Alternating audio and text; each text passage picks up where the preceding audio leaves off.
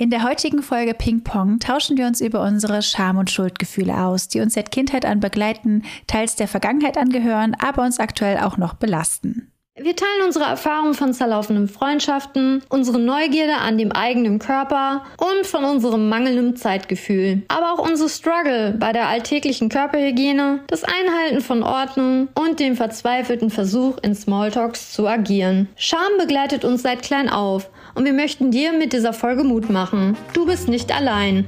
Herzlich willkommen zu Ping Pong, dem Podcast für ADHS im Erwachsenenalter. Ich bin Rebecca und ich bin Jess. Wir teilen hier unsere persönlichen Erfahrungen und Schwierigkeiten mit ADHS. Dieser Podcast dient der Aufklärung über psychische Gesundheit und soll Tabus brechen. Er soll Mut machen und richtet sich an alle, die selbst ADHS oder den Verdacht haben, sowie an Menschen, die Betroffene besser verstehen möchten. Er ersetzt aber nicht den ärztlichen Rat oder eine Diagnostik. Das können wir als betroffene Person natürlich nicht bieten. Wir freuen uns immer über Feedback. Alle Links und Infos findest du in den Show Notes. In der heutigen Folge wollten wir uns über das Schamgefühl austauschen. Und ich hau einfach direkt raus, Jess. Wofür schämst du dich aktuell? Es gibt einige Dinge, für die ich mich aktuell schäme und ich habe es tatsächlich auf meine To-Do-Liste geschrieben. Zum einen schäme ich mich dafür, manchen Menschen noch nicht geantwortet zu haben, seit Wochen.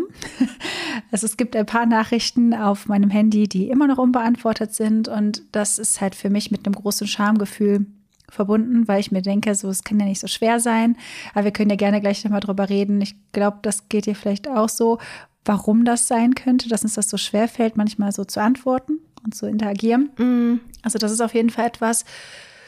Und äh, ja, meine Bedürfnisse nicht wirklich kommunizieren zu können, das geht irgendwie auch mit Scham einher. Ja. Und bei dir, wofür schämst du dich gerade?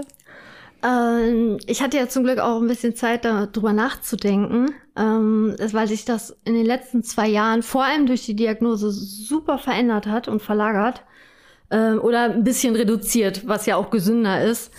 Ähm, aber momentan würde ich sagen, meine größte Scham ist noch so auch Grenzen ziehen und Bedürfnisse kommunizieren, vor allem im Kontext mit so vermeintlich schönen Events, also Hochzeiten, Geburtstage, dass ich die Einladung erhalte und ich auf einmal ein beklemmendes Gefühl bekomme, weil ich halt, seit ich wirklich denken kann, ähm, Schwierigkeiten habe mit Panikattacken.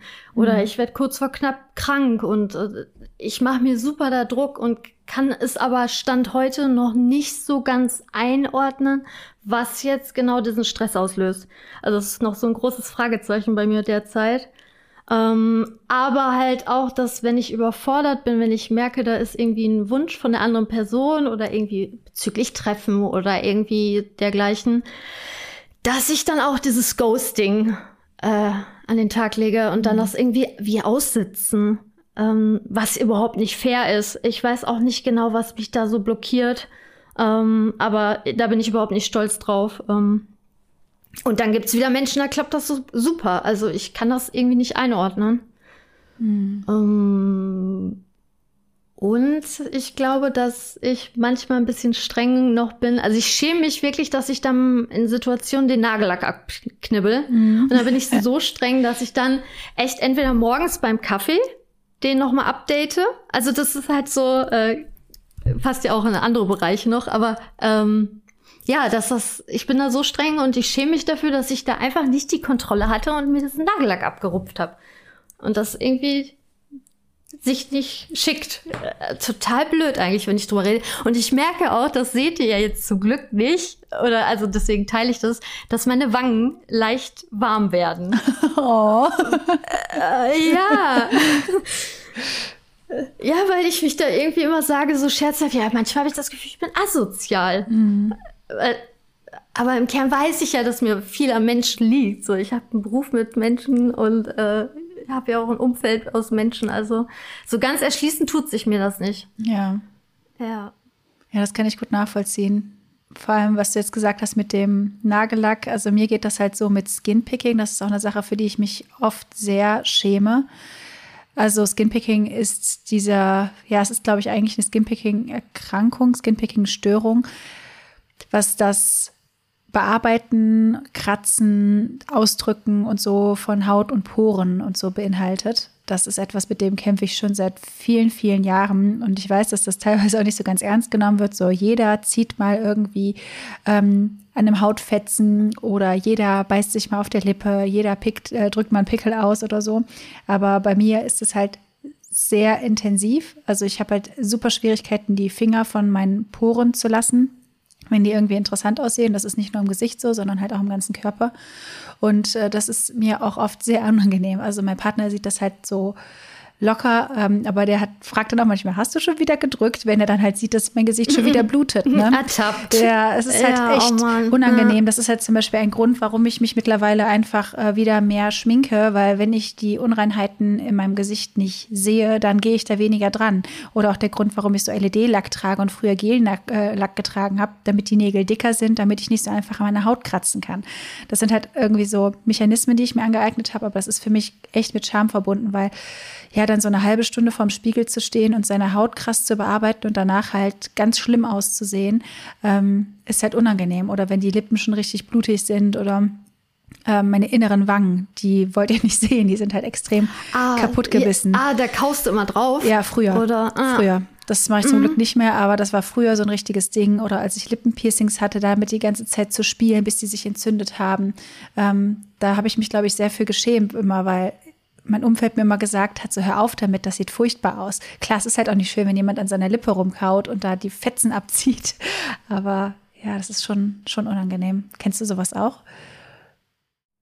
Ja, aber ich glaube, was, ich bin da dann immer so, das ist so eine Mischung aus Scham und irgendwie mein eigener Stolz, dass ich dann irgendwie so wütend bin, dass ich nicht die Kontrolle habe in dem Moment und dass so geistesabwesend anscheinend meine, mein Nagellack bearbeite. Mhm. Früher habe ich aber auch gerne ähm, Pickel gedrückt oder an der Kopfhaut gekratzt, aber das habe ich mittlerweile irgendwie kompensiert und jetzt sind es einfach komplett meine Fingernägel. Mhm. Ähm, habe auch UV-Lack, das hilft mir ein bisschen. Aber sobald eine kleine Ecke irgendwo ab ist, das ist wie so ein, ja, Einstieg. So, jetzt darfst du ja. loslegen. ähm, und wofür ich mich auch teils schäme, dass ich das, wir haben ja auch schon mal über das Gefühl der Andersartigkeit gesprochen und dass ich, wenn ich bestimmte Situationen, die ziemlich alltäglich sind, ein Einkauf, mal eben Pfand wegbringen oder äh, kurz Altpapier ins Auto werfen und dann irgendwo hinfahren, das ist halt, ich habe halt wieder keine Kontrolle, es ist unplanbar und dann überlege ich, habe ich überhaupt dafür die Ressourcen und keine Ahnung ähm, und sage dann so, nee, ich mache das heute nicht. Und das ist mir irgendwie voll unangenehm, weil ich mir denke, okay, ich, ich führe einen eigenen Laden und das kriege ich irgendwie auf eine Kette. Die Buchführung ist eigentlich relativ immer auf Stand, aber da ist ein, hinten ist ein Altpapiercontainer und also da bin ich dann auch wieder nicht stolz. Also Stolz und Scham ist irgendwie bei mir ziemlich eng verbunden. Ähm, ich weiß ja nicht, wie es bei dir so ist, bei so Alltagssituationen. Ja, es, äh, ich schäme mich extrem dafür. Ähm, das beste Beispiel ist, dass wir hier, also ich wohne mit meinem Partner zusammen, äh, wir haben halt quasi so wöchentlichen Dienst aufgeteilt. In der einen Woche ist er zuständig für Katzentoilette und Katzenfutter und in der anderen Woche dann fürs Müll rausbringen und für die Geschirrspülmaschine. So, und immer wenn ich dran bin mit der Müllwoche, ich habe echt Schwierigkeiten damit. Es ist äh, sehr häufig, dass er dann halt äh, ja das dann macht, weil ja der Mülleimer schon nicht mehr zugeht, weil da so viel Plastikmüll drin ist oder sich der Biomüll türmt und ich das nicht schaffe, das rauszubringen. Das ist für mich so eine große Überwindung. Und ich dachte halt irgendwie immer, ja, okay, das liegt daran, dass ich irgendwie faul bin. Aber auf der anderen Seite denke ich mir, zu vielen anderen Dingen kann ich mich motivieren. Zum Beispiel Sport zu machen, mhm. irgendwas Neues zu lernen oder halt dann an den Dingen zu arbeiten, die mir Spaß machen. Das ist nicht so, als liege ich den ganzen Tag auf der Couch. Gar nicht. Aber ich habe halt dann Schwierigkeiten, diese fünf Minuten mich damit zu beschäftigen, diesen Müll da rauszuholen, das in den Keller oder halt in den Müllcontainer zu bringen. Und da schäme ich mich schon für. Also mein Partner weiß halt, dass mir das schwerfällt. Ich weiß aber nicht, ob das so ganz nachvollziehen kann. Ähm, aber das ist dann auch jedes Mal so, okay, du hast halt versagt, ne? Irgendwie kriegst du das nicht hin. So, mhm. während ich ja halt diesen Dienst mit den Katzen gut hinbekomme, weil ich das in meine Routine so einbauen kann. Aber sobald es halt außerhalb der Routine ist und es fällt ja nicht immer gleich viel Müll an, so, ähm, mhm ist es für mich extrem schwierig. Und das ist halt wirklich, da schäme ich mich auch für. Ich habe dazu auch mal ein Reel gemacht damals auf Instagram, so ein bisschen humoristisch, wie das sich für mich anfühlt, den Müll rauszubringen. Und dann habe ich so in die Caption geschrieben, dass ich mich davon erstmal wieder drei Tage erholen muss. Und es fühlt sich halt wirklich für mich so an, so als müsste ich mich erstmal drei Tage lang davon erholen. Ja, und der Müll, der steht dann auch lange da draußen. Ja, eine große Aktion. Ich, oh, das ist mir richtig peinlich, das zu erzählen. Ne? Ich erzähle es jetzt einfach. Also ich fühle das aber sehr. Also du bist nicht alleine. Es war Weihnachten, es gab zu Weihnachten vegane Rouladen. und die sind halt übergeblieben und weil es halt generell um Weihnachten rum kalt ist, habe ich die auf den Balkon gestellt, weil kleiner Kühlschrank. Die standen dann noch im März.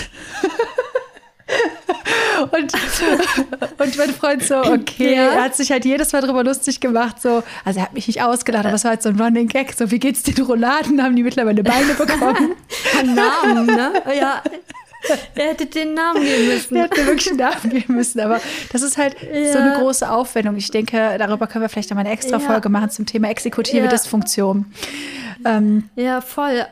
Aber es ist ja auch so, was man nicht sieht, ist nicht da, ne? Ich habe also sie jeden Tag gesehen. So Priorität. Ach so, gut. sie hat mich angeschaut. Oh, okay. Sie hat den Frühling ja. miterlebt, sie hat den Winter miterlebt. Die Roulade oh, war da. Oh, welche Roulade kann das schon von sich behaupten, ja. ne? ja. ja, das oh, ist halt. Ja. Ich, ich, hab, ich schäme mich halt dafür. Auf der anderen Seite ist es halt ja, weiß ich nicht, einfach so ein Ding. Ich habe halt einfach Schwierigkeiten damit. Ich habe dann auch schon manchmal Sachen weggeworfen, weil ich da mich so sehr geekelt habe, die wegzuwerfen. Also ohne den Behälter, dass ich den Behälter mit weggeworfen habe. Ähm, was natürlich dann ökologisch gesehen nicht so cool ist. Aber ja, ich, das sind Dinge, für die ich mich einfach krass schäme, so in meinem Haushalt auch. Ähm, Sauberkeit und Ordnung. Für mich war das früher immer so dieser Standardmodus, wenn ich Besuch angekündigt bekommen habe, habe ich halt die Wohnung auf Hochglanz poliert, damit halt alle von mir dieses Bild haben, hey, irgendwie hat sie ihr Leben im Griff. Mhm. Und sobald ich halt alleine war die ganze Zeit, war das halt äh, ja meistens eher sehr chaotisch. So Wäsche bleibt halt einfach manchmal tagelang in der Waschmaschine, mittlerweile nicht mehr, aber früher war das halt ganz krass. Ähm, ja, dafür hat man, also dafür habe ich mich halt auch ganz doll geschämt, dass ich das irgendwie nicht so hinkriege wie andere, dass meine Wäsche dann müffelt, weil sie halt zu lange in der Waschmaschine lag oder nicht richtig getrocknet ist wochenlang auf der Wäsche hing, äh, Wäscheleine hing. Ja, auch dieses ganze Haushaltsding. Und ich glaube, mittlerweile überkompensiere ich das so ein bisschen, ähm, weil ich mich halt so sehr geschämt habe und einfach nicht mehr möchte, dass dieses Schamgefühl aufkommt. Wie geht's dir da so mit so Ordnung und sowas? Ähm, ich musste gerade schmunzeln, weil ähm, wenn ich jetzt spontan Besuch bekommen würde oder einer meiner besten Freunde wohnt hier um die Ecke, würde durchrufen, hey Rebecca, ich komme mal eben rum. Ich würde vielleicht sogar lügen. Je nachdem, wie die Wohnung aussieht. Aber die ist gar nicht so unordentlich. Aber ich fühle mich dann so ertappt. Weil äh, irgendwie, das ist so, okay, wow, ich sehe vielleicht total äh, runtergerockt aus. Eigentlich ist es mein bester Freund. Aber ich glaube, früher hätte ich echt da so gesagt, also mittlerweile bin ich da entspannter, weil ich bedenke, seine Wohnung ist immer Chaos. Mhm. Ähm, ist so total bescheuert eigentlich. Ähm, aber einfach, glaube ich, weil man sich ja so dafür schämt, dass man so Chaosköpfchen ist, dass man dann hier diesen schönen Schein bewahren möchte. Also ich habe auch mal scherzhaft gesagt in der Therapie, ich habe das Gefühl, ich bin immer improvisiert statt organisiert, ähm, dass ich das sehr fühlen kann. Also ganz, ganz früh in der Kindheit war ich wirklich total chaotisch. Also mein Zimmer sah aus, als wäre da eine Bombe eingeschlagen. Und irgendwann hat es bei mir so Klick gemacht. Ähm, ich glaube auch, als ich dann ausgezogen bin und nur auf 19 Quadratmeter gewohnt habe, das tat mir auch gut. Ähm, da muss man ja ein bisschen Ordnung halten, sonst findest du ja auch nichts wieder, ne? Ähm, aber bei mir ist dann eher dieses Soziale, glaube ich, wofür ich mich dann ähm, schäme. Dass ich dann irgendwie Notlügen habe, weil ich merke, okay, das ist mir zu viel mit irgendwelchen Events oder wenn jemand spontan vorbeikommt. Und dann ist nämlich der Twist, das fand ich nämlich, äh, finde ich nämlich interessant. Ich finde Lügen furchtbar. Also zum einen habe ich dieses Schamgefühl, bin ich stolz drauf, dass ich jetzt wieder in Anführungsstrichen asozial mich verhalte. Und dann kommt noch, dass ich dann auch noch den Sachverhalt versuche ja zu deckeln mit einer Lüge. Und ich weiß nicht, wie es dir geht, aber wir hatten das, glaube ich, mal kurz angerissen, aber Lügen fühlt sich fast gleich auf an mit Schamgefühl. Also es ist dann noch mal on top auf die ganze Situation, dass ich mich da auch noch mal, ja, irgendwie abwerte, dass ich sage, ja toll, jetzt hast du auch noch gelogen. Ähm, ja. Ja, kann ich gut nachvollziehen. Hast du dafür ein, ähm, für ein Beispiel? Es kann auch irgendwie verändert sein oder fiktiv sein, einfach, dass man das versteht, dieses Gefühl mit, den, mit dem Absagen und mit dem Lügen, dass man, dass die ZuhörerInnen da das ein bisschen nachvollziehen können? Mm, ja, ich, ich, bin ja selbstständig als Tätowiererin tätig und ähm, wenn wir leben in einer Leistungsgesellschaft und wenn du Leuten sagst, so, hey, boah, äh, ich muss noch was für die Arbeit machen, das war halt leider auch oft immer, äh, da wird viel auf Verständnis äh, getroffen. Ähm, dass man irgendwie sagt, okay, hu, ich bin ein bisschen unorganisiert oder ich muss noch eine Änderung machen mit meiner Tattoo-Vorlage und dass ich dann einfach gemerkt habe, eigentlich, es ging, also ich wollte die Person sehen, aber ich habe einfach gemerkt, die Woche war super anstrengend und ähm, mein Akku ist total leer, äh, ich werde dem nicht gerecht, das wird mir zu viel, dann kriege ich immer wie so, ja, wie so Panik. Also es ist keine Panikattacke, aber das hatte ich halt auch, wenn ich dann doch zu solchen Events gehe. Aber mittlerweile höre ich ein bisschen mehr auf mein Bauchgefühl. Ähm, hab dann dieses super schlechte Gewissen und schieb dann irgendwelche Sachen vor, wo ich einfach weiß, dass die gesellschaftlich okay sind. Ähm, Finde ich aber irgendwie nicht fair. Habe ich dran gearbeitet, verstehe ich auch mittlerweile mein Verhalten und wie gesagt, bin ich nicht stolz drauf. Hab aber auch leider auch schon die Erfahrung gemacht, wenn man dann Leuten sagt, so hey, ich habe da Probleme, Schwierigkeiten. Ähm, ging auch mal tatsächlich um eine sehr wichtige Hochzeit von einer äh, damaligen Freundin und äh, ich habe ihr dann sogar gesagt, dass ich Schwierigkeiten habe mit Panikattacken. Sie kannte das aber so nicht. Ich weiß nicht, ob die durch die Pandemie sich verstärkt haben. Ich weiß es nicht, aber ich denke mir auch so, ja, nur weil ich damals da nicht so Struggle habe, heißt das ja nicht, dass ich nie ein Leben. Also äh, das Leben ist ja ein Prozess.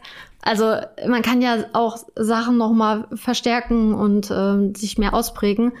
Und da muss ich sagen, war halt leider nicht so viel Verständnis. Man muss zugeben und ihr äh, zusagen, dass ich halt oft schon Sachen abgesagt habe, kurz vor knapp. Ich konnte es nie einordnen weil ich das nicht als Panikstörung in dem Moment eingeordnet habe. Also ich kann da auch nicht klar denken in dem Moment. Ähm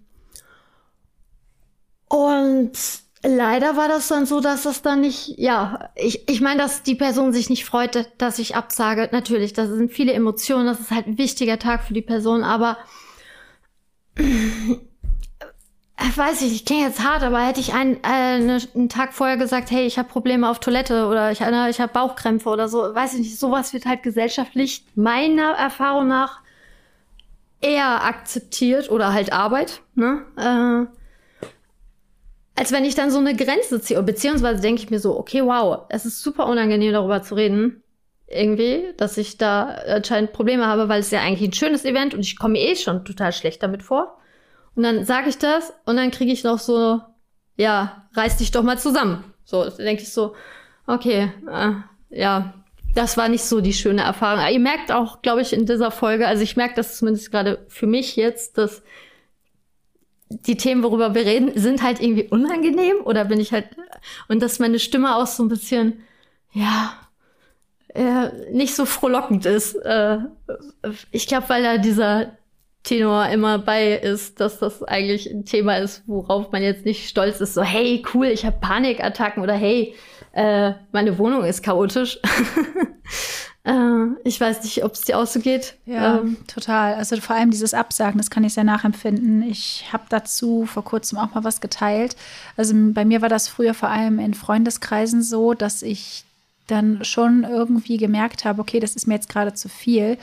Aber weil ich einfach weiß, dass zu sagen, nein, das ist mir zu viel, wieder darin resultiert, dass andere sagen, ach komm, stell dich nicht so an, reiß dich mal zusammen oder einfach nur dieses Bin ich dir nicht wichtig? Ja, genau, oder dieses Augendrehen, mhm. dass ich dann dazu neige, mich krass viel zu rechtfertigen und alle möglichen Gründe aufzuzählen, mhm. um halt meinen Punkt zu machen. Und das macht es meistens nur noch schlimmer. Also ich erinnere mich noch sehr gut an eine Situation mit jemandem und ähm, da ging es irgendwie darum, glaube ich, dass abends noch Freunde vorbeikamen und ich habe dann gesagt, ja, äh, weiß ich nicht, ich muss noch meine Katze versorgen, ich äh, irgendwie war der Tag mhm. lang, morgen steht noch das an und es war irgendwie hier schon so viel und habe dann da so einen halben Monolog gehalten mit Gründen, warum eher nicht. Und die Person war halt danach sehr pisst und wir hatten dann halt irgendwie Streit, weil äh, ich halt nicht klar Ja oder Nein sagen kann, wobei ich mir vorstellen kann, dass wenn ich gesagt hätte, nein, das ist mir heute zu viel, wäre es halt auch nicht in Ordnung gewesen. Ähm, ich denke, das ist auch sehr abhängig von den Menschen, mit denen man da redet. Ja, von dem Umfeld. Total. Genau. Also ja. die Menschen, mit denen ich mittlerweile ähm, so Kontakt habe, die sind halt super verständnisvoll. Das hatte ich ja in der letzten Folge, glaube ich, auch erwähnt, dass ich da auch gesagt habe, hey, das ist mir jetzt zu viel, irgendwie da in die Altstadt zu gehen. Ähm, und ich würde jetzt eher bevorzugen, was Ruhiges zu machen. Und das war alles in Ordnung. Und das haben wir dann halt auch gemacht. Das ist eine total schöne Erfahrung, dann einfach so angenommen zu werden und einfach respektiert zu werden, indem man ehrlich kommunizieren kann. Weil, wie du schon gesagt hast, ich finde es ganz furchtbar, lügen zu müssen, weil ich bin erstens sehr schlecht darin zu lügen. Ähm, also wirklich jemandem so ins Gesicht zu lügen. Ich habe ein unfassbar schlechtes Gewissen dabei, aber manchmal hast du halt keine andere Wahl, weil du weißt, okay, die Person kann das nicht nachvollziehen, du wirst wieder nicht ernst genommen, die Leute drehen, verdrehen die Augen. Und das ist halt einfach ein echt, echt schlimmes Gefühl. So. Ja. Ja, ja, und ich finde auch, also Schamgefühl entsteht ja eigentlich, also wäre jetzt so meine Definition ja immer wegen so gesellschaftlichen Erwartungshaltungen oder so. Also du hast ja das Schamgefühl ja nur, weil du ja Feedback kriegen könntest von anderen. Würdest du auf einer einsamen Insel leben, wäre ja wahrscheinlich alles super entspannt. Ähm, daher finde ich wichtig, erst so zu sagen, eigentlich, ich finde, es gibt nichts auf der Welt, wofür wir uns eigentlich schämen sollten und müssten. Und ähm, in der Therapie ging es halt auch super viel um Schamgefühl. Da können wir ja gleich mal so unsere Vergangenheitsscham im Moment mhm. mal äh, gerne vergleichen. ähm, und meine Neurologin damals meinte auch, dass Schamgefühl ein ganz, ganz doofes Gefühl ist. Also, dass das irgendwie, ja, das begleitet uns ja die ganze Zeit. Das ist immer da. Und das ist ja einfach super belastend. Und wie gesagt, für, für Sachverhalte, die eigentlich äh, nicht der Scham bedürfen. Und da würde ich auch einfach sagen, so jetzt rückblickend die letzten 33 Jahre in meinem Leben, das waren teilweise auch einfach die falschen Leute. Da hat das nicht gepasst, da hat es nicht gematcht. Die konnten das dann nicht nachvollziehen, dass ich da Müll runterbringe, ähm, anstrengender, also äh, mehr Struggle habe vielleicht als äh, TikTok-Video. So, wo, wo alle mal sagen, boah, krass, dass du dich das traust. Und ja, wieso? Äh, du drückst auf den Auslöser und dann äh, springst du durchs Bild. Ne? Also äh, so, also ich finde sowieso, was, was, dass man überhaupt nichts bewerten sollte, was ist anstrengender oder solche Dinge. Ähm, aber das wird, glaube ich, alles geprägt von unserer Gesellschaft. Ja. Ne? Ja, das stimmt.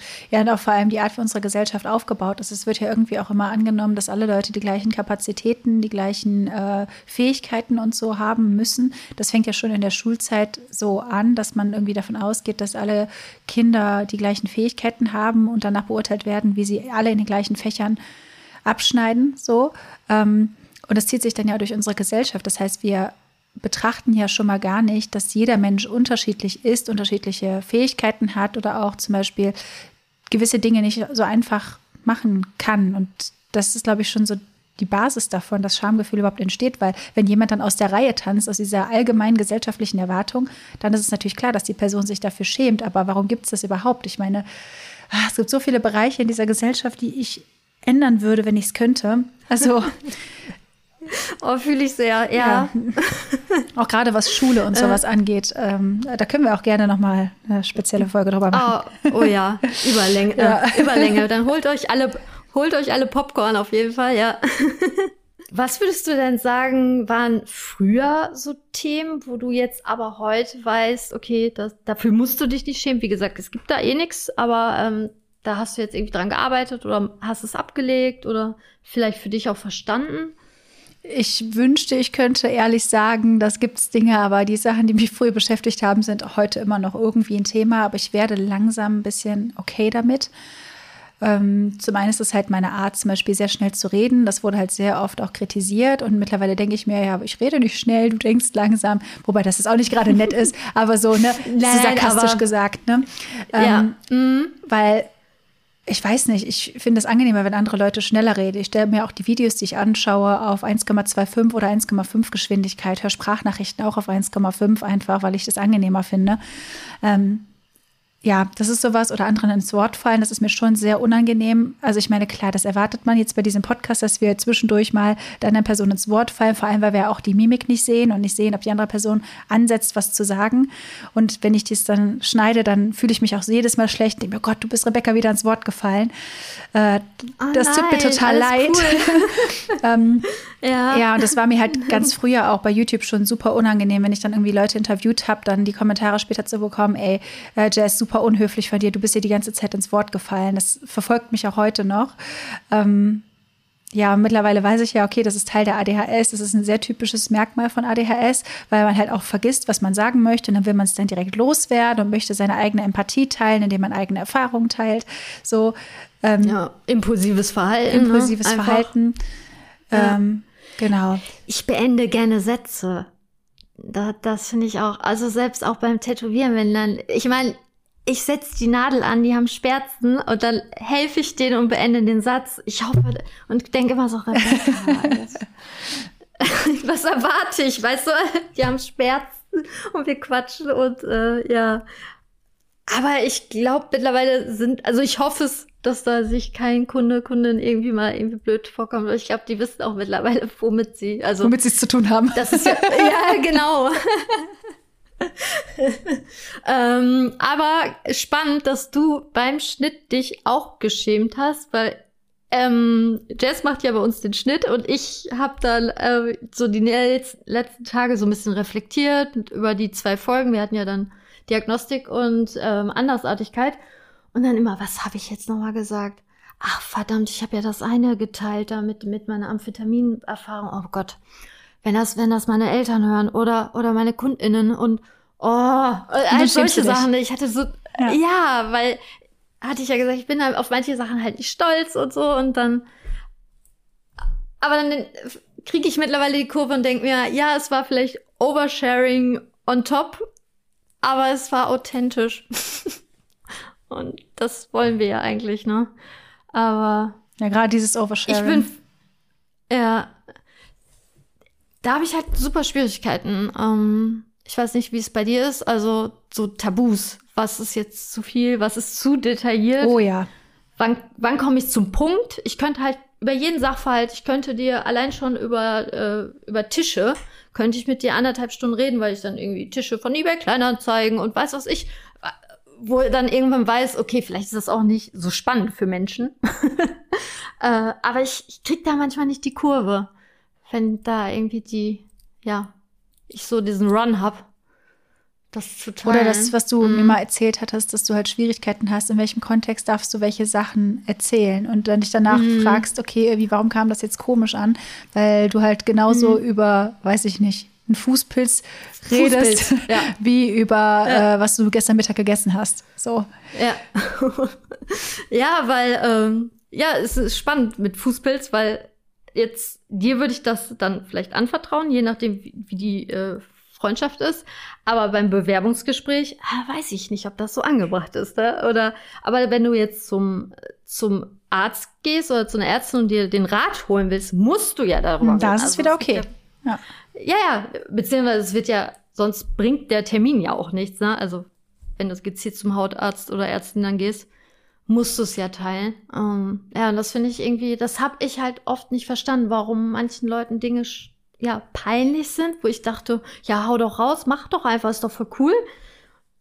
Aber ich mich dann schäme, dass ich irgendwie keine Kapazität habe für einen Geburtstag. Ja. ja. Voll. Ja, so gerade auch was diese, sag ich mal, Dinge angeht, für die sich wirklich viele Leute schämen, für die schäme ich mich eigentlich nicht. Die Leute, die mich vielleicht schon irgendwie länger verfolgen, die wissen, dass ich halt super häufig auch über das Thema Verhütung gesprochen habe. Ich habe über das Thema Kacken gesprochen und über die Gerüche dabei. Mhm. Ich habe über ähm, Scheidenpilz, glaube ich, war auch mal ein Thema in einem Video. Ich liebe das halt, solche Themen anzusprechen, weil ich denke mir, warum sollte man sich schämen? Weil das sind Dinge, die halt eine Vielzahl der Gesellschaft betreffen. Und das sind so Sachen, von mhm. denen, also für die ich mich halt nicht schäme.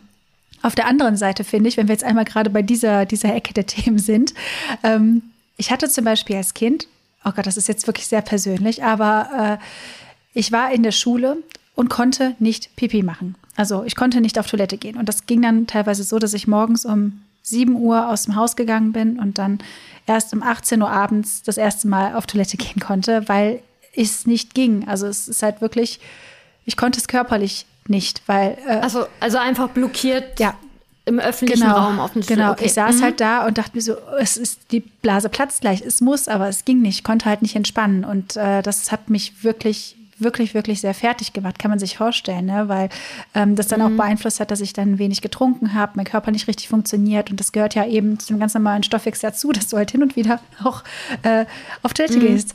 Ähm, ja, weil ich mich da halt irgendwie so sehr geschämt habe und wenn andere in der Nähe waren oder das irgendwie hören konnten oder so, da hatte ich halt ein riesiges Schamgefühl. Das habe ich mittlerweile nicht mehr so, aber es ist halt immer noch so ein bisschen ein Problem also was, was diese Themen angeht und auch äh, was so Hygiene angeht. Äh, auch sehr unangenehm. Ähm, aber für mich ist es zum Beispiel sensorisch selber fordernd zu duschen.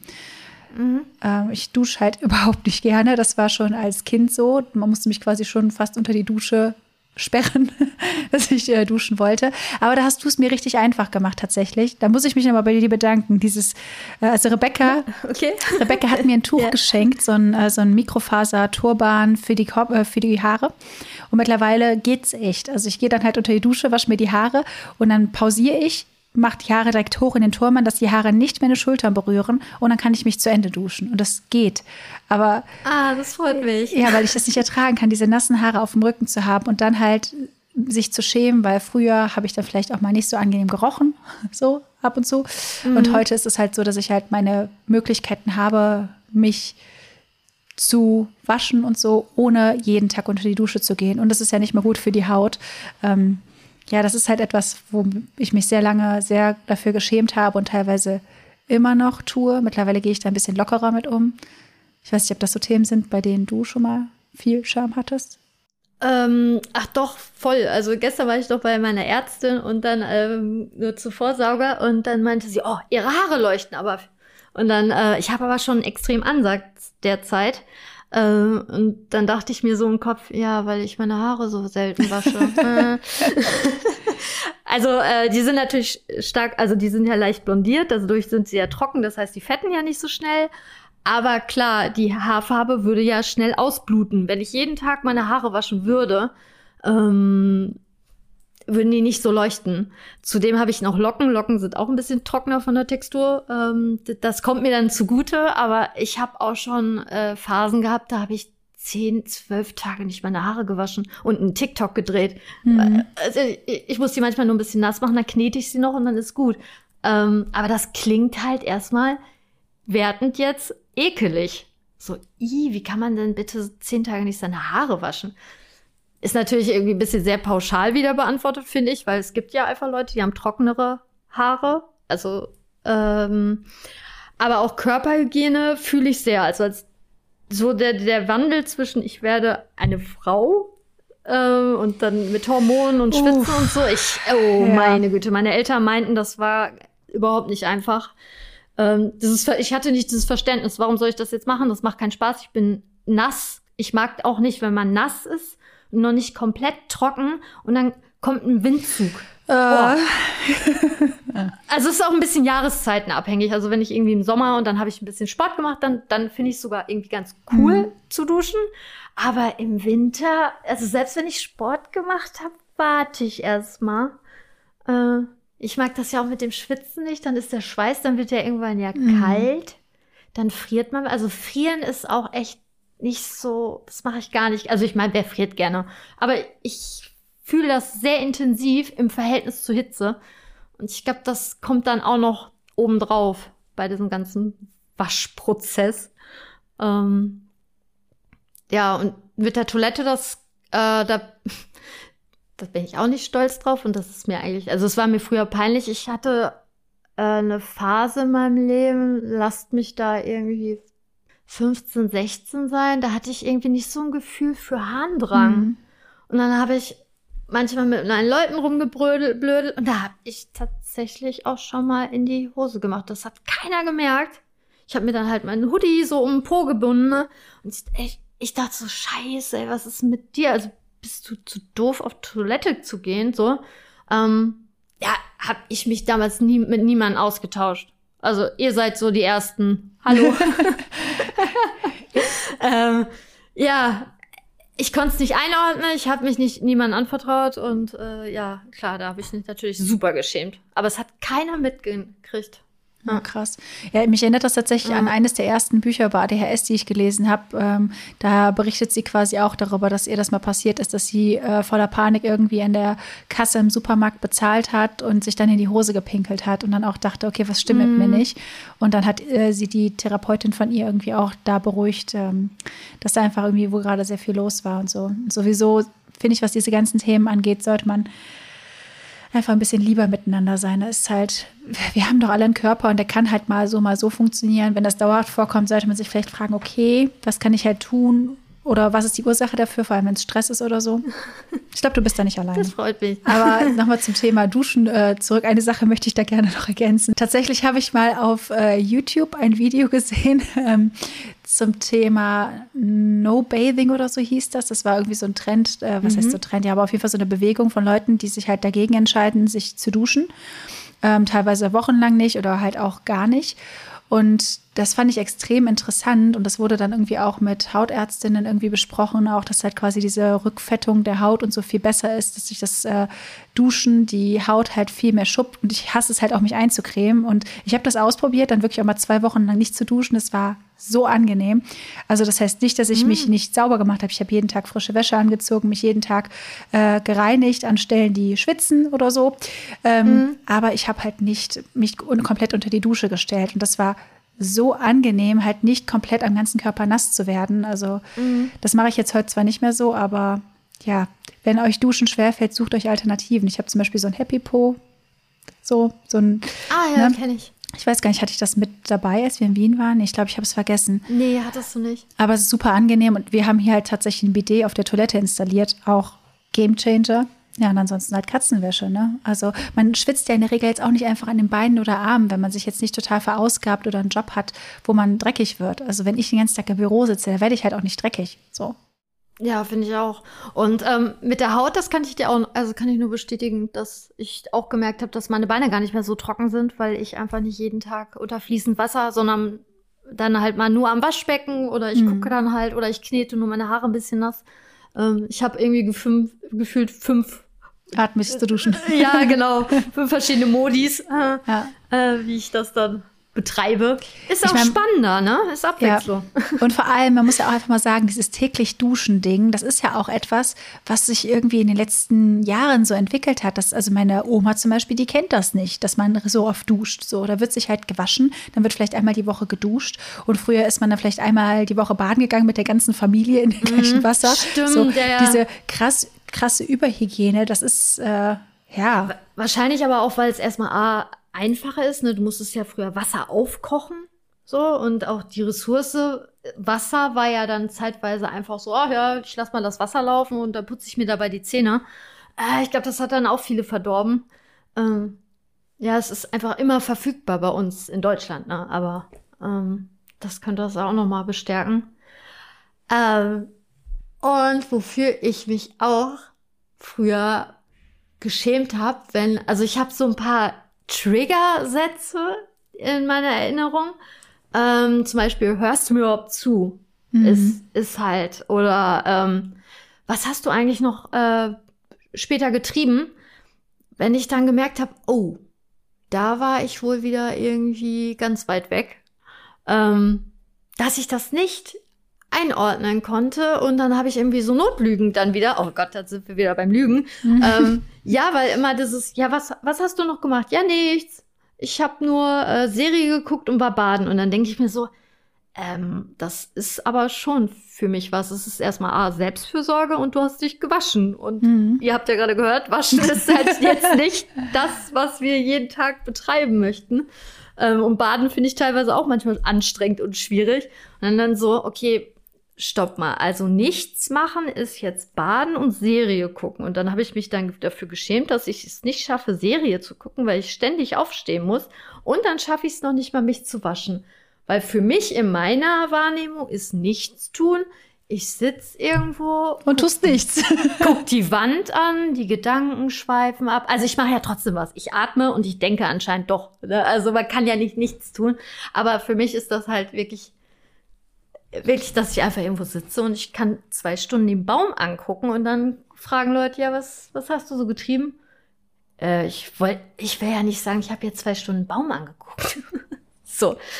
Also mittlerweile kann ich's, also weil ich es einfach weiß, dass ich das super spannend finde, wenn der sich so bewegt und mit der Struktur und wenn die Sonne langsam untergeht, dann ist da ja auch eine Entwicklung und da, ja, da kann ich einfach so meine Gedanken mal schweifen lassen und das ist voll in Ordnung, aber ich glaube, das kann auch ein bisschen cringe oder creepy wirken. Ich weiß es nicht. äh, ja. ja, kann ich sehr gut nachvollziehen. Das also geht ich, mir sehr ähnlich. Also vor diesem Verträumten habe ich mich geschämt. Oder halt manchmal auch nicht zu wissen, wie die Zeit vergangen ist. Also ich ah, habe das so, so im Mix meistens, wenn mein Partner dann nach Hause kommt und ich weiß natürlich, okay, ich habe die und die Aufgaben erledigt und er fragt mich dann, was hast du heute so gemacht? Fühlst du dich ähm, ertappt? Äh, ja, ja, ich fühle ja, mich ertappt. Voll. Ja, ich so. auch.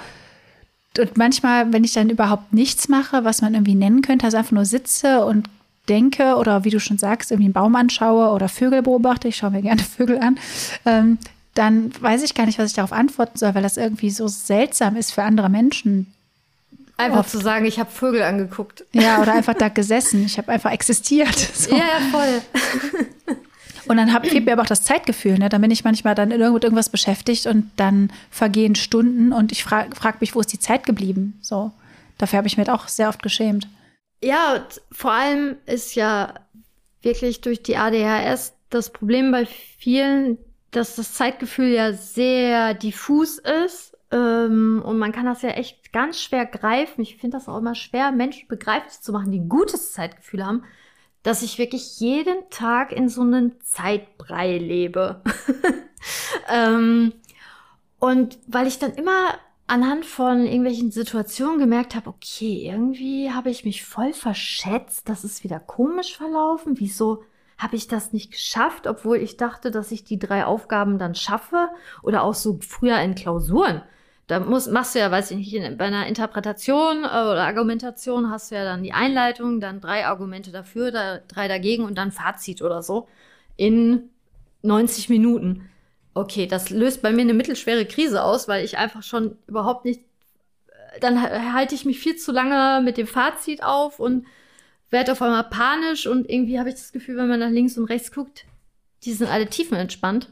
Mhm. Ähm, das, das, ja, dafür habe ich mich auch zeitweise geschämt. Und spannend war dann, äh, als ich die ersten Therapiesitzungen hatte und noch nicht darum wusste, war ich überpünktlich. Ich war manchmal eine halbe Stunde zu früh, hab dann noch, bin dann ein bisschen spazieren gegangen. Ich habe wirklich Bäume angeguckt und ähm, war immer pünktlich. und dann irgendwann hatte ich die Diagnose und plötzlich hatte ich super die Struggle und Zeitprobleme, weil ich dann ja wusste, irgendwie, ah, du hast da Probleme, also ähm, musst du ja gar nicht mehr so krasse Zeitpuffer einplanen. Ich verstehe meine Logik bis heute nicht.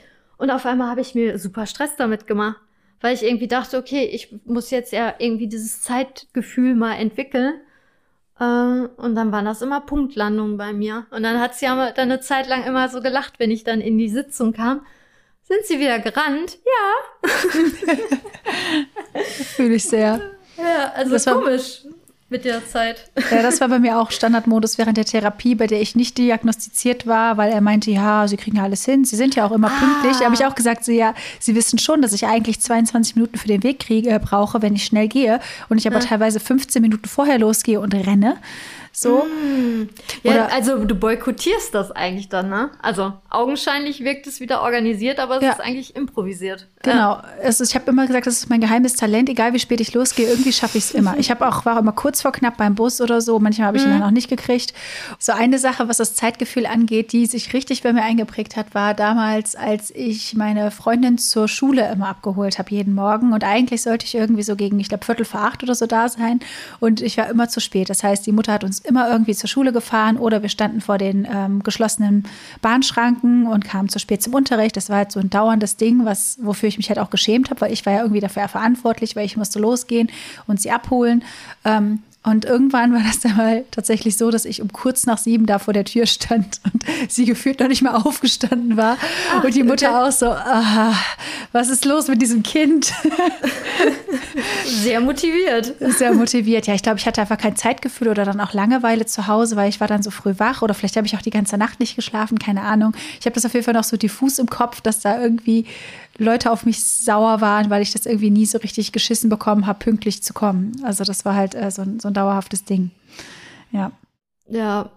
Ja, und im schlimmsten Fall, also es ist ja auch teilweise, eine, wenn man da irgendwelche Verbindlichkeiten hat und so, also das wirkt dann ja auch irgendwie unzuverlässig, un unorganisiert, das ist ja einfach alles. Und das begünstigt dann wieder dieses Schamgefühl, dass man da irgendwie, dass, dass Zeit nicht greifbar ist. Und ich muss es einfach akzeptieren, dass es so ist, aber da gibt es ja auch zig Strategien mittlerweile. Ja, auf also jeden dafür Fall. schäme ich mich nicht mehr. Oder ich mache mich halt so ein bisschen darüber lustig. Mhm, äh, genau. Ja. das, also äh, generell so ein bisschen ja, Selbstironie hilft mir bei sehr, sehr vielen Themen mittlerweile, dass ich dann sage, okay, das ist jetzt so und dann muss ich da irgendwie mit umgehen lernen. Ja, ja stimmt. Beim Zeitgefühl ist es bei mir auch ein bisschen entspannter geworden. Äh, wir haben natürlich auch ein bisschen den Luxus mit der Selbstständigkeit. Na, okay, ich Fall. arbeite auf Termin, aber ich habe auch gemerkt, ein Projekt am Tag, alles andere ist zu komplex für meinen Kopf. Also wie soll man bitte zwei Termine koordinieren mit Menschen, Stau, Kreislaufproblemen, Stenciln, Farbberatung? Ich, also es gibt manche in meiner Branche, die machen mehrere Termine am Tag, aber ich, das ist für mich so komplex. das das kriege ich nicht hin. Ja, das verstehe ich. Fallen dir noch irgendwelche Bereiche ein, wo du sagen würdest, das war oder ist noch mit Scham behaftet? Also ich habe, glaube ich, immer noch nicht so ganz mit den Erfahrungen äh, abgeschlossen, die ich äh, mit Alkohol und so in meinem Leben hm. so gesammelt habe, weil ich schon extrem viel getrunken habe, wenn wir irgendwie mit Freunden unterwegs waren. Äh, meistens habe ich mich auch in Kreisen aufgehalten, wo das einfach so gang und gäbe war.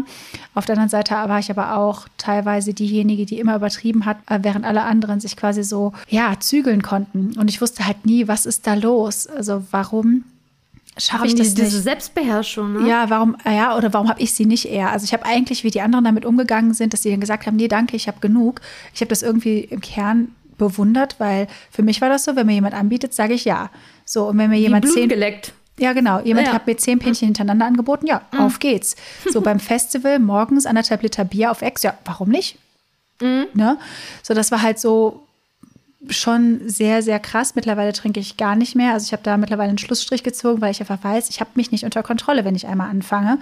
Ähm, mittlerweile glaube ich, das auch gut erklären zu können, einfach weil ich in Situationen war, die extrem reizintensiv waren und weil da super viele Reize waren, habe ich mich halt durch den Alkohol betäubt. So, mhm. das ist einfach, um mich halt auf das Wesentliche konzentrieren zu können, um bei einem Konzert bei der Musik zu bleiben und nicht bei den ganzen Menschen um mich herum, die ganzen Gerüche, dass Leute mich anfassen und so, sondern wirklich dann im Moment zu sein. Auf der anderen Seite aber auch um halt diese ganzen sozialen Interaktionen einfacher zu machen. Mhm. Und ich habe halt auch schon so viele Sachen gesagt, für die ich mich immer noch schäme, damals unter Alkohol mhm. und wo ich Leute auch mit verletzt habe. Und äh, das tut mir einfach heute immer noch mega leid und damit habe ich, glaube ich, immer noch nicht so ganz abgeschlossen, weil ja, schwierig. Mhm. Ja, aber Alkohol ist ja zum einen angstlösend. Ne, das würde ja mit dann passen ne, mit diesen ganzen gesellschaftlichen Reizen, aber halt auch, man sagt ja nicht ohne Grund, ja, irgendwann hatte ich so einen Tunnelblick. Mhm. Das, das habe ich dann gemerkt, dass Alkohol mir, also so in dem Moment habe ich das nicht reflektiert, weil ich einfach dachte, so wie ich Alkohol wahrnehme, scheint das ja, ich hoffe, das ist mal normal. Mhm. Ähm, aber ich merke schon, dass mein, mein Sichtfenster und mein Radius zunehmenden Drinks kleiner wird und ich mich einfach auch wohler fühle, weil ich dann in meiner Bubble bin. Aber ich habe dann immer auch gemerkt, wenn andere so, hey, hast du die da vorne gesehen? Äh, nee. Äh, weil, weil das, äh, als hätte ich Scheuklappen auf. Ähm, und ich neige extrem zu Filmrissen. Oh ja, ich auch. Ja. Also ähm, da würde ich wirklich sagen, dass das nicht der Norm entspricht, weil äh, ich vertrage relativ viel, glaube ich. Es ist halt schwer zu, zu messen, aber ähm, dass viele immer gesagt haben, hä, du hast Filmriss, du wirktest doch gar nicht so betrunken. Ähm, klar, du warst ein bisschen gut drauf, also, ne, äh, aber an sich äh, fanden die Leute das heftig, was ich für Erinnerungslücken hatte. Und dann war das irgendwann so ein Running Gag damals mit einem Partner, dann lag man irgendwie sonntags verkatert äh, im Bett und dann so, so, erzähl mal, wie war die Party? Obwohl ich ja dabei war. also, äh, ne, oder was habe ich wieder gemacht? Oder wo bin ich wieder eingeschlafen? Oder äh, solche Sachen. Ähm, das wird dann immer alles mit Humor. Oder, boah, Rebecca, die kann trinken wie, wie ein Loch und äh, kann immer noch stehen, weil, weil das ist irgendwie blutgeleckt, impulsives Verhalten, ne? Dann noch die Strategie, dass irgendwie diesen Tunnelblick macht. Ja. Und dann habe ich mich aber dafür geschämt eigentlich, dass ich nicht diese Selbstbeherrschung hatte, dass ich sage, äh, nach drei, drei Cocktails oder nach einem Cocktail ist Feierabend. Ähm, ja. ja, voll. Also was diese äh, Filmriss-Situation angeht, kann ich 100% unterschreiben. Ich habe in meinem Leben eigentlich, ja, fast jedes Mal, wenn ich viel getrunken habe, hatte ich halt einen Filmriss. Und häufig war das dann eben auch so in dem Freundeskreis, vor allem so zur Zeit nach der Schule, Ende der Schule, so als man dann volljährig war und quasi alles durfte, dass dann halt wirklich meine Freunde immer meine Erinnerungslücken auffüllen müssten. Und die haben halt irgendwann dann auch mal so interventionsmäßig gesagt, so hör mal, Jessica, es kann nicht sein. Also, und ich habe mich halt krass dafür geschämt, weil ich auch nicht wusste, warum trinke ich denn überhaupt so viel, dass die das machen müssen und dass die quasi auf mich aufpassen müssen und ich jedes Mal irgendwie super viel Kapazitäten einfordere. Das ist halt mit super viel Schamgefühl bei mir verbunden. Deswegen ich das auch einfach nicht mehr möchte, dass es halt dazu kommt, weil ich halt einfach dieses, dieses Impulsdenken nicht habe. Und wenn ich, wenn Leute halt gesagt haben, hey, wir gehen feiern, dann habe ich halt für mich quasi auch schon im Kopf mit eingerechnet, okay, dann ist der nächste Tag halt äh, halt Kater. Auskurieren, ja. Ja, genau. Klarkommen. Und weil ich halt wusste, okay, ich kann mich da nicht zurückhalten. Und ich glaube, das ist das Beste, was ich für mich entscheiden konnte. Vor über einem Jahr habe ich halt gesagt, okay, ich trinke einfach nicht mehr. So, ich habe halt sowieso in der Covid-Zeit gemerkt, wie gut mir das tat, ähm, gar nicht mehr auf Partys zu sein und gar nicht mehr diesen Druck zu haben, weil alleine habe ich nie getrunken. Das war halt immer so, so ein Gesellschaftsding. Oder halt vielleicht mal, bevor ich irgendwo hingegangen bin, ein Bier oder so. Aber es war jetzt, äh, jetzt nicht so, so Suchtcharakter, aber mein Verhalten, also mein Umgang mit Alkohol war schon problematisch, wenn ich halt mit anderen zusammen war. Und äh, das möchte ich einfach nicht mehr. Und dann stattdessen herauszufinden, okay, was möchte ich denn in sozialen Kontexten und was sind die richtigen für mich und was sind die falschen. Aber was Sucht angeht und Alkohol können wir gerne auch nochmal eine extra ah, Folge ah, machen. Ich glaube, ja, das ist gerne. super komplex. Ja, wollte ich gerade sagen, da kann ich einiges berichten. Aber ich würde echt noch zwei Bereiche, glaube ich, mit dir bequatschen wollen, die mir noch so auf der Brust liegen, wenn es mhm. um Scham geht. Ähm, und zwar Sexualität. Mhm. Ob, ähm, ob du da irgendwie auch mal Scham Erfahrung gemacht hast, so oder ähm, bei mir wäre jetzt zum Beispiel eher, seit wann dieses Interesse auch bestand, so auch an den eigenen Körper und so. Ähm, da habe ich mich nämlich damals sehr geschämt. Also ich äh, kurz zur Einordnung, also ich bin sehr streng katholisch erzogen worden, aber nicht seitens meiner Eltern, sondern einfach wirklich vom Schulsystem.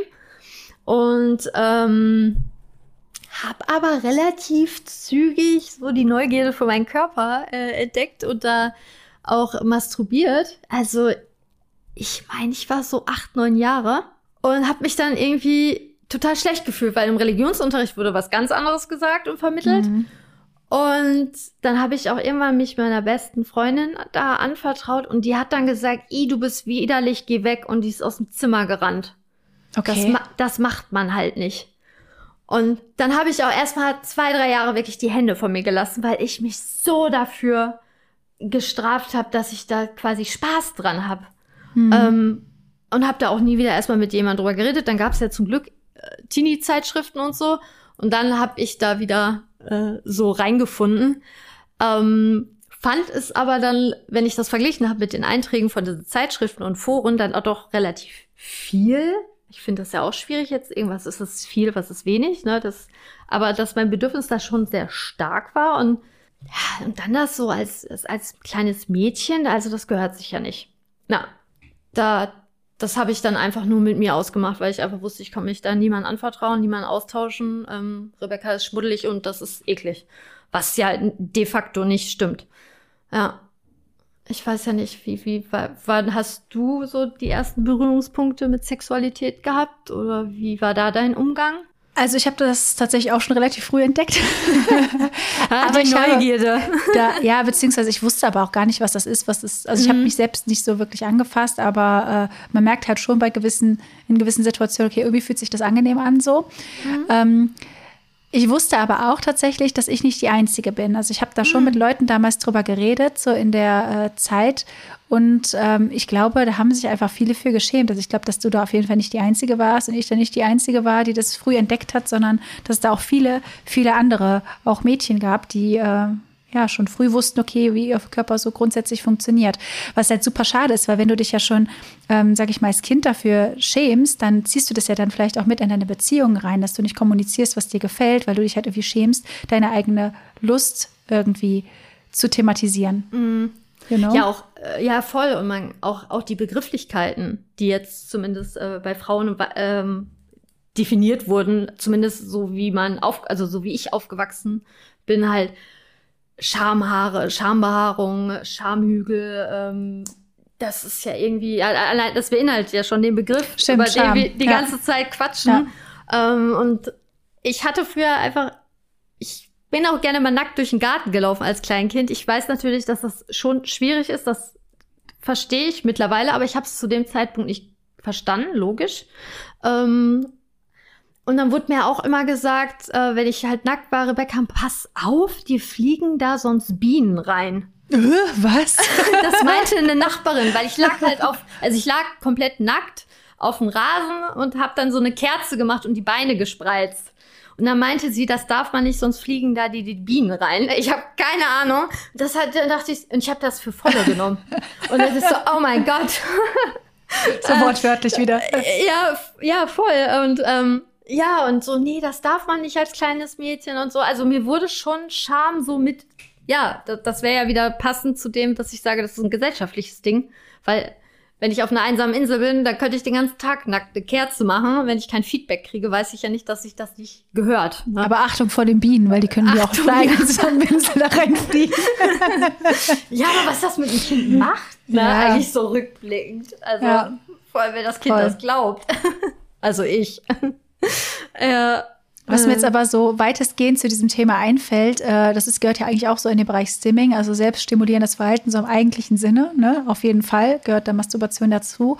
Das ist tatsächlich auch ein Bereich, also grundsätzlich Stimming, für das ich mich halt immer noch schäme, irgendwie mit Dingen rumzufuchteln, mit meinen Beinen zu wackeln und teilweise, wenn ich mich halt filme für meine Arbeit, empfinde ich sogar Scham, wenn ich halt sehe, wie unkoordiniert ich bin so, dass ich dann halt denke, oh Gott, das ist schon cringe. Und ich weiß, allein dieser Begriff ist schon, schon, schon schwierig, aber ich schäme mich dann für mich selber, weil ich halt mich komisch bewege oder dann von außen denke, okay, oh, so. Und ich glaube, das hatte ich halt früher auch, wenn ich andere Kinder auch gesehen habe, die irgendwie so ein bisschen aus der Norm gewesen sind, äh, dass ich dann halt ja so das Gefühl hatte, okay, was stimmt mit denen nicht, weil ich aber eigentlich so ein bisschen in mir ähm, neidisch darauf war, dass die einfach das gemacht haben, was sich für die gut angefühlt hat. Also wenn es so offenes Stimming auch so war, weil ich mir das selbst nie erlaubt habe oder halt das Gefühl hatte, irgendwie bin ich komisch, wenn ich da mal ein komisches Tänzchen mache oder irgendwas mit meinen Armen oder mit meinen Fingern mache oder irgendwo rumfuchtel und rumspiele. So, also Stimming ist halt wirklich ein Ding, wofür ich mich halt auch immer noch schäme oder so die Art, wie ich tanze teilweise auch und manchmal nicht so wirklich weiß, wie ich mit meinem Körper umgehe. Ich weiß nicht, ob das auch bei dir so ein Thema ist? Ähm, wir waren ja zusammen die paar Tage in Wien und dann hast du gekocht und hattest Kopfhörer auf und hast du so ein bisschen nebenbei gedanced. Dann, ja, nein, also mich hat das halt voll glücklich gemacht und ich dachte so, wow, ich will das irgendwie auch können. Also ich habe eigentlich super viel Energie. Also ich habe ja auch bei der Diagnostik, ich bin der kombinierte Typ aus Hyperaktivität und halt doch ein bisschen Verträumtheit. Und ich merke schon, dass ich da immer diesen Drang habe, eigentlich mehr zu gestikulieren oder zu tanzen und so, aber äh, drossel das halt, weil ich weiß nicht, was mich blockiert. Weil mhm. du würdest mich ja niemals irgendwie. Ich würde mittanzen. Ja, das, das verstehe ich auch noch nicht so ganz. Also was blockiert mich da eigentlich? Weil im Kern weiß ich, zumindest auch anhand der Fotos und auch anhand meiner TikTok-Videos, da ist Potenzial, da ist Energie, die, die muss raus. Und wenn ich alleine zu Hause bin, tanze ich auch. Also ich habe hier so einen Schrittzähler und der ist eigentlich immer gut, gut dabei, obwohl ich die Wohnung nicht verlasse. Ähm, aber das, schäme ich mich für. Ich kann es euch nicht genau sagen, was mich da blockiert. Also das, das macht mich auch ein bisschen traurig, dass ich mir selber im Weg stehe oder so. Aber das kann man ja auch nach und nach abbauen. Also ich habe das zum Beispiel beim Tanzen gehabt, weil ich halt auch schon blöde Erfahrungen gemacht habe. Oh ja, wie ich dann äh, mich blamiert habe vor so der ganzen Stufe. Ja, ja, und das alles mm. schief gegangen. Da bin ich aufgetreten mit einem Britney Spears Song und dann wow. äh, ist, ist, mein, ist, meine Hose runtergerutscht und habe man meine oh Arschritze gesehen und mein Hosenstall war auf und ich wurde sehr ausgelacht. Und danach oh, habe ich so das Tanzen, Tanzen so ein bisschen eingestellt und mm. äh, mhm. aber dann auch irgendwann wiederentdeckt und das versuche ich halt aktuell auch wieder. Also es ist auf jeden Fall Hoffnung da.